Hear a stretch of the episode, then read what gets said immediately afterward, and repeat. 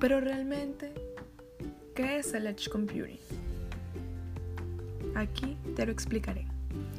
El Edge Computing supone, en cierto modo, una vuelta a los orígenes, sin perder por el camino todas las ventajas que Internet nos proporciona. Aquí se toma muchísimo en cuenta la tecnología del Internet de las Cosas. Es por ello que, en el futuro inmediato, se prevé que en esta tecnología crezca de forma exponencial. Los dispositivos que forman parte del Internet de las Cosas suelen ser muy básicos, salvo algunos como automóviles y otros más complejos. Pero los más básicos suelen necesitar una capacidad de computación muy baja.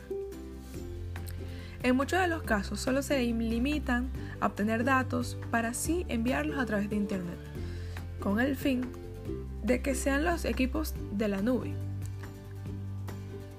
mucho más potentes, los que hagan todo el trabajo de computación.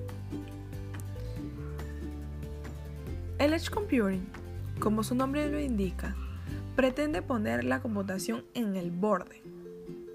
Es decir, los propios dispositivos realizarán parte de su propia tarea de cómputo.